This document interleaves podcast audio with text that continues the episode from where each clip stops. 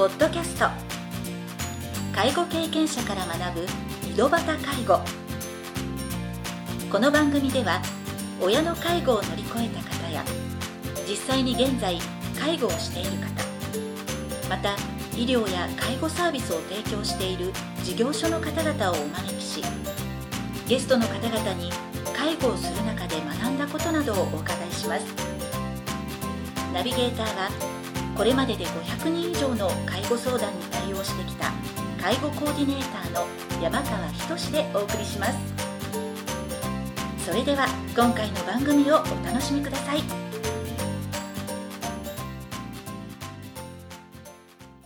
皆さんこんにちは。第66回目の井戸端介護を始めます。今回も日本メディケアリンパ協会理事長の丸尾清美さんをゲストとしてお招きしております。前回の番組では看護師からリンパセラピストを目指されたきっかけなどについてお話を伺いました。今回は日本メディケアリンパ協会を設立した理由などについていろいろなお話を伺いたいと思います。それでは第3部を始めさせていただきます。まずリンパセラピストの丸尾さんが、はい。NPO 法人メディケアリンパ協会を設立した理由を教えていただければと思います。はい、ありがとうございます。えー一番最初にですね、えっ、と、サロンをオープンしてから、はい。その後に設立したのが NPO 法人メディケアリンパ協会だったんですね。はい。で、えっ、と、そもそもは、このリンパというもの自体が、全くこの、まあ、北九州もそうです。日本全国でうん。知られてなかったんですよ、リンパという言葉自体も、はい。まだ私たちが始めた頃15年ぐらい前ってリンパのお店もこんなになくて、うん。なのでまずは知ってもらおううん。というところが一番ありまして、うん。で NPO という形でうんまずは設立をして、はい。で設立した後すぐにですね福岡県の緊急雇用促進事業っていうはい。事業があってそこで NPO として、えー、と3年間委託事業をさせていただいて、はい。でリンパの技術者をうん。その県の委託事業として育てるっていう事業を実施してそこを卒業した方が600うん人、うんうんあの NPO で輩出をして、はい。でそこで一気にそのリンパっていうもののできる人をこの福岡県内、まあ特に北九州を中心として、えー育成をしたっていうのがそもそもこの NPO 法人メディケアリンパ協会のお仕事になりました。はいでその、えー、と福岡県の委託事業が終了した段階で、うん。NPO 法人を終了して、えー、と今の日本メディケアリンパ協会に、うん。えー、と組織変更とはいい。うことはになりました。で実際ですねその今 NPO 法人からえー日本メディケアリンパ協会に移って何か変わったかって、うん。そんなか内容は変わってはないんですけどね、いはい。今日本メディケアリンパ協会としては、えーやはりそのリンパの技術者を育てていくうん。ということを一番念頭に置いていて、うんで技術者を育てるっていうことは私たちはイコール正しいリンパの技術と知識を持った人うん。をたくさん輩出をするうん。というふうに考えているのでやっぱりリンパっていうものを知ってもらう。うん。そして知ってる人を増やしていく。うん。これが一番の活動かなと思ってます。でそうやってそのセラピストの方が増えて施術してうん。良くなった人が増えればまはい。た口コミでも、そうですね。うん。でもちろんその資格を取ってうん。お仕事にしない人もたくさんいるんですが、例えば皆さんもそうだと思うんですがご家庭でうん。奥様が帰ってきた旦那さんにうん。ちょっとね体マッサージしようかとかはい言ってくれると、はいうん。それだけで旦那さん次の日頑張れるかもしれない、うんまあ、実際そんな話あんまりないんですけどね。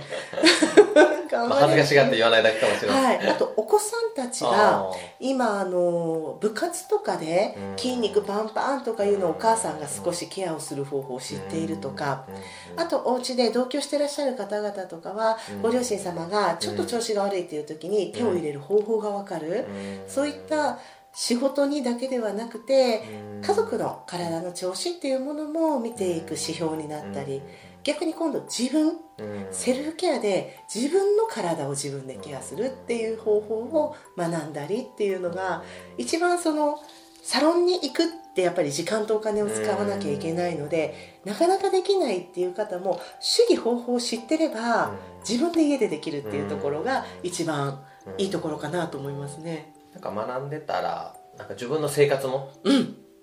なんか乱れてるのに 気づいてしまうとか っていうところもあったり。そうですよね。ああのリンパケアの一番あのなんて言うんでしょう目的。っていうのは先ほどもお話ししたように人間の体ってどんどんゴミが溜まっていくので、そのゴミを捨てるということ、うん。そして体の中にリンパがある一番の最大の働きは免疫力なんですね、うん。なのでいろんな菌だったり病気だったりから体を守りつつ、うん。体みんなね今いろんな人をこうやってこう目の前にさせていただく大概皆さん体の中ゴミ屋敷状態なんですよ、うん。なのでこのゴミ屋敷が続けば続くほど体はうん。病気ではないけれどもすっきりしない不調っていう状態が続くのですっきりしない状態でお仕事を頑張っても毎日の家事を頑張ってもやっぱりそこにすっきりした状態でするのとはこうなんて言うんでしょう。一品ご飯が多いか少ないかとかやる気が出る出ないとかっていうのは変わってくるのでやっぱりすっきりゴミのない状態で働いてもらうっていうのが一番よねと思うんですよね。例えば先ほど表現されているゴミが溜まってる状態っていうのは、まあその目で見える部分と見えない部分があるかもしれないんですけど、まあ、単純にそのむくみとかがあれば、はい。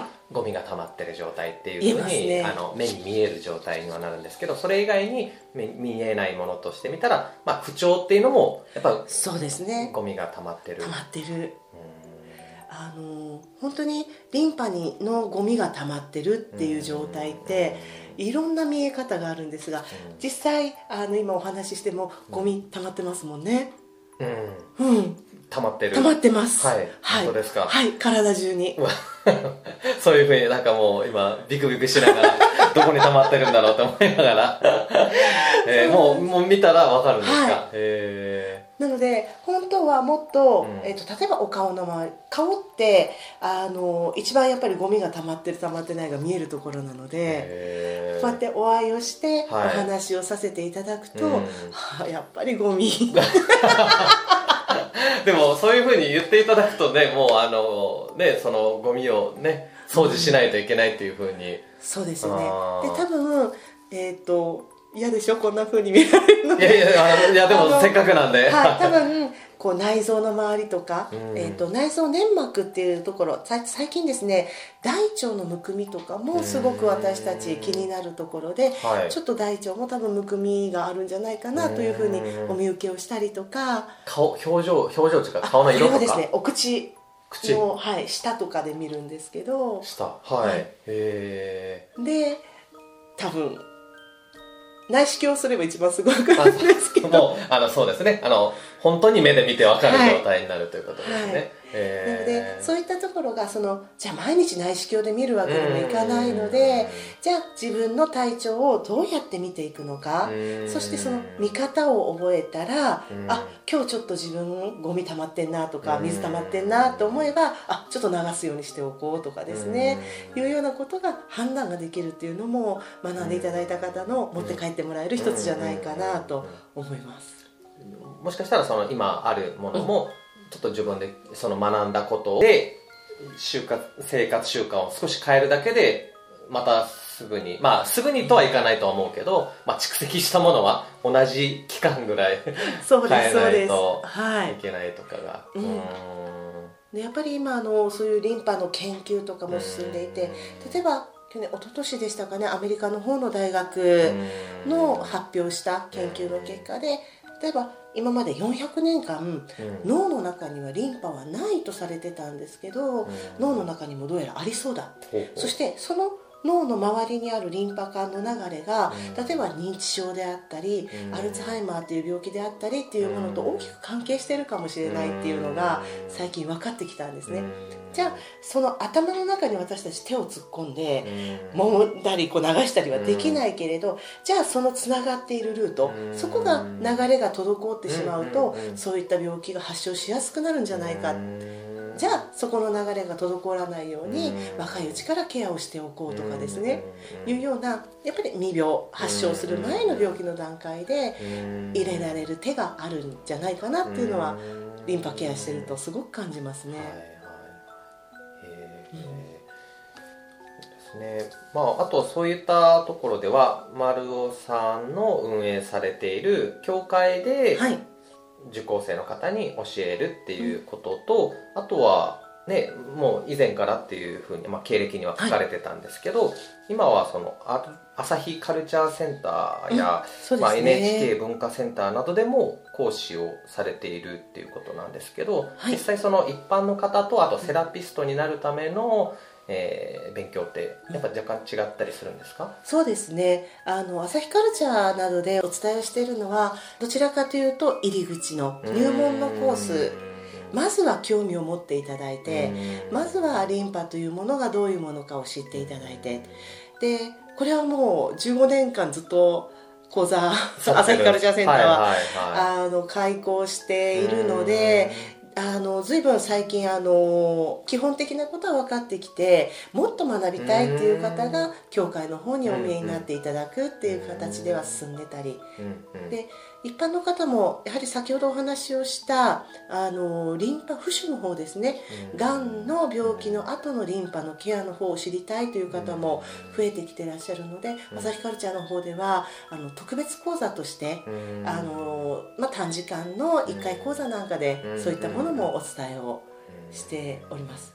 この間10月かな、はい、あったんですけど今までは一般の方の方がご参加者多かったんですが、なんかこの間プロのあの看護師さんたちも半分ぐらいいらっしゃって、はいはい、医療の方でも少しご興味をね持ってきていただいた分野にはなるのかなと思います。医療の方っていうのは自分のその病院でのその治療とかの一つの中で取り入れるっていう、ただ個人的な興味っていう。そうですね。あの実際ですねいろんな病院って、うん。乳がんとか子宮がんとかのがんの手術をする病院はたくさんあるんですが、病院の中にリンパの科があるところって多分ないと思うんですね。多分どの病院見ていただいても、えーと、北九州は国立小倉かな、うん、にはリンパの専門があるんですが、うん、なかなかあの他の病院さんでリンパを正式にこう科として見ていらっしゃるところって少ないんですね。でなぜかというとやはりその専門家が少ないということと、あのなかなかそのリンパ浮腫になるっていうのが、が、ん。の手術をして、すぐなるわけじゃない方が多いんですね、5年10年経過してからなので、もうその担当医がいないとか、治療が終わったらしばらく病院って離れるので、はい、あのなかなかその病院にねそれで来院する患者さんも少なかったりとかがあって。とプラスやはりなかなかその教育機関がないリンパに対する教育機関がないっていうところいろんな課題があってなかなかリンパを専門的に見る人がいないっていう中でやっとそこに興味を持った看護師さんたちがどこか学びたいっていう意欲の出てきた人たちが私を訪ねてきてくださるように最近なってきたなというふうに思います。じゃあ医療機関から行ってくださいっていうその上司から言われたっていうよりかもう自分でこうそうですね。情報を集めて。になった方が多いですね。あの一応日本の制度の中で、うん、そのきちんとリンパ浮腫を医療機関で行うための制度っていうのはあるんですが、うん、その方法が浸透してない医療機関にしてないのでやはりなかなかそれをまず浸透させることが大事かなと私も学会とかに出ていると思いますね。はいはい参加者その,、その講座カルチャーセンターとかっていうのは、一般の方っていうのは女性が多いとか男性が多い年代とか。断然女性ですね。断然女性。あの男性がいるとびっくりしますね。浮いちゃう浮いちゃう。あのうん圧倒的に女性が多いですね。あの市民センターとか、それこそ北九州市民カレッジとかい。うところには男性の方もいらっしゃるんですが、本当1割ぐらいほぼ女性ですよね、あの女性の健康へのパワーはすごいですね。美もそうだけど健康も両方、はい、もっと元気になり十分元気じゃんとか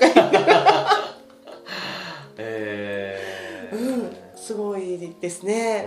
なのでそういったところではそれこそ自分で自分にできるリンパケアとかを中心にお伝えをしているので。自分でできるっていうことでいうと毎日できる？はい。で医療機関とかだとやっぱり毎日行けないじゃないですかそうですね。だからなんとなくその医療機関でやってもらうっていう感覚が根付いて、うん。家ではの生活はあまり変わらないとか、とあの今おっしゃる通りで、はい。そうなんですよ。例えばリンパのケアとかうん。健康もそうなんですけど誰かに何かしてもらうとかうん。どうかしてもらうはうん。もったいないんですね。うん。毎日の生活の中で自分でうん。保つことができるうん。その方法さえ知ってれば。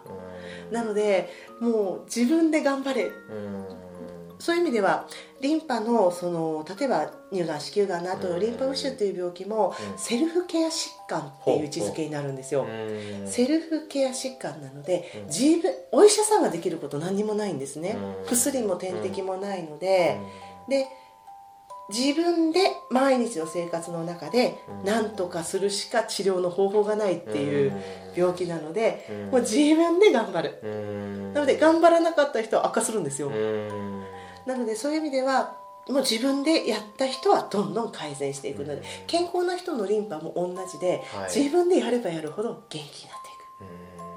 うん。なのでそれを今広めるためにうん。私あの福岡の病院、はい。貝塚病院という病院うんでリンパ浮腫の外来の担当させていただいてるんですがそこでは毎週ですねうん。あの健康な人をより健康に。うん。リンパ浮腫の人を健康にうん。元気にっていう意味は込めてうん。自分で自宅でできるこううん運動うん。エクササイズの教室を無料で開催してうん。みんなでうん。あのお昼にうん。エクササイズやってはい。覚えて帰って1週間やってきてねっていううん。活動をやってます。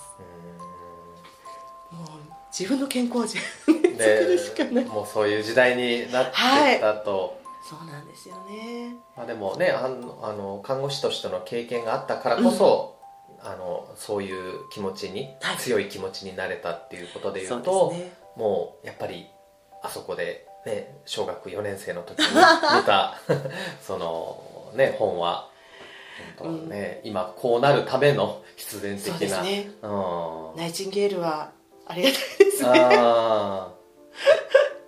今現代版のナイチンゲールを目指されナイ チンてゲールほどすごくはなれないですけどでもやっぱりお一人お一人今看護師さんたちもうん。病院いろんな場所で今看護師さんたちは活動の場が広がっているのでうん。多分介護の現場でもそうですし訪問看護師さんとか病院だけではない活動の場それこそ看護師さんたちが私のように起業してらっしゃる方も今うんとても多いんですね。はい。なのでいろんな活躍の場が広がっていくうん。反面やっぱり求められるものが大きくなっているなっていうのはうん。とても感じますね。と今そういった看護師さんとかもうん。今までつながれなかった人たちも、まあ、インターネットで簡単につながれるような時代になってきたのでまたねあのいい活動はどんどん広がっていくと思うので、そうですね。うん今まで、ね、ずっと長年蓄積されたうん。あの、ね、経験がまた多くの方に知っていただくといいのかなというふうに感じましね。た。はいありがとうございます。もうインターネット今ありがたいですそうねですね、まあ、うんそこら辺がまたそのまあ教会を作ったっていうところがもうその目標に向かっての活動にはなると思うんですけど、はい。まあ、最後に今後の、まあ、丸尾さんの、えー目標などがあれば、ははいい最後にお話しいただければと思います。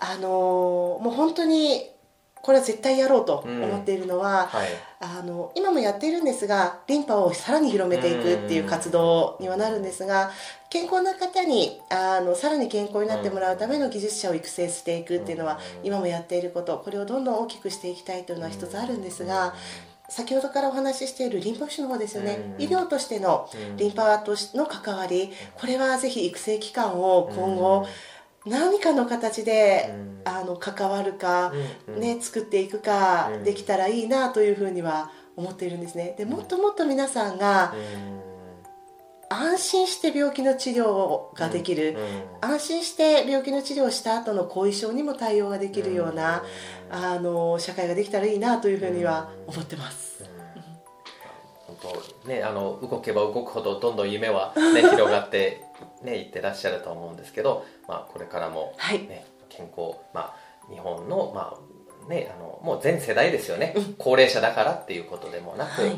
まあ、日本の国民の方がまあ健康でね、うん、いられる社会をまあ皆さんで作っていういくっていうまあ仲間を増やしていくっていうことですね。すねはいありがとうございました。ありがとうございます。今回で丸尾さんのインタビューは終了となります。お忙しい中、全3回にわたってインタビューにご協力いただき、本当にありがとうございました。今回は丸尾さんのインタビュー第3部をお届けしました。次回もまた新たなゲストをお招きして介護や医療などについていろいろなお話を伺いたいと思います。それでは次回の配信をお楽しみに。今回の番組はいかがでしたか？この番組ではリスナーの皆様からのご質問なども受け付けておりますメールアドレスはひとしの h 小文字で h. 山川19アットマーク gmail.com h. 山川19アットマーク gmail.com ですそれでは次回の配信をお楽しみに